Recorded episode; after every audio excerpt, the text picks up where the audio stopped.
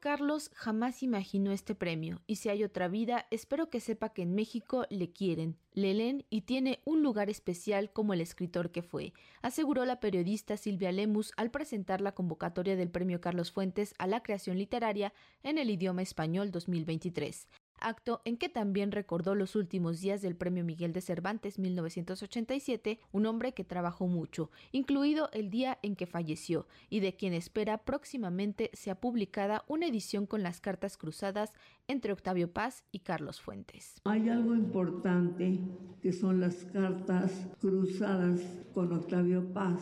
Eso es algo que habiendo hablado con Christopher Domínguez, que es quien él tendrá a cargo ese fantástico proyecto de publicar las cartas, me dice que no se ha todavía decidido por el gobierno actual, así lo dijo, cuándo van a entregar todos los documentos que están a cargo del gobierno para el Colegio Nacional como lo quería Octavio Paz. Entonces, hay que esperar, no puedo decirle más, pero es muy importante eso que no se ha publicado y que tenemos gran interés en que aparezcan las cartas de Octavio y de Fuentes, que deben ser fantásticas. Conozco algunas y la verdad formidables. En cuanto al acervo del autor de Terra Nostra y la campaña, comentó que las decisiones sobre este se toman de acuerdo con la voluntad de Fuentes, quien por cierto era muy cuidadoso con su legado.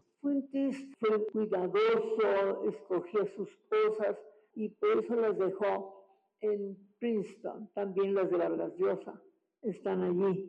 Y si yo encuentro nuevos documentos que se deben de enviar, pues lo haré.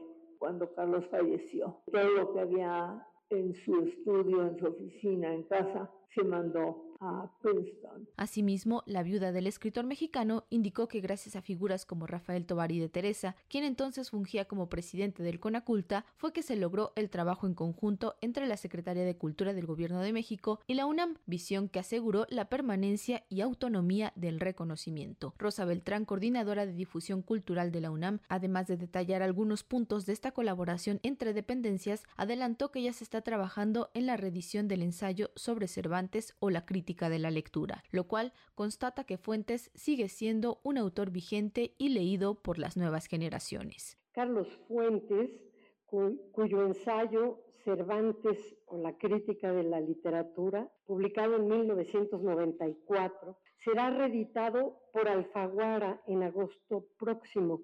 Y esta es otra de las pruebas de la vigencia de su escritura y de la necesidad de seguirlo leyendo. Fuentes siempre mostró una deferencia notable hacia la UNAM, donde fue estudiante.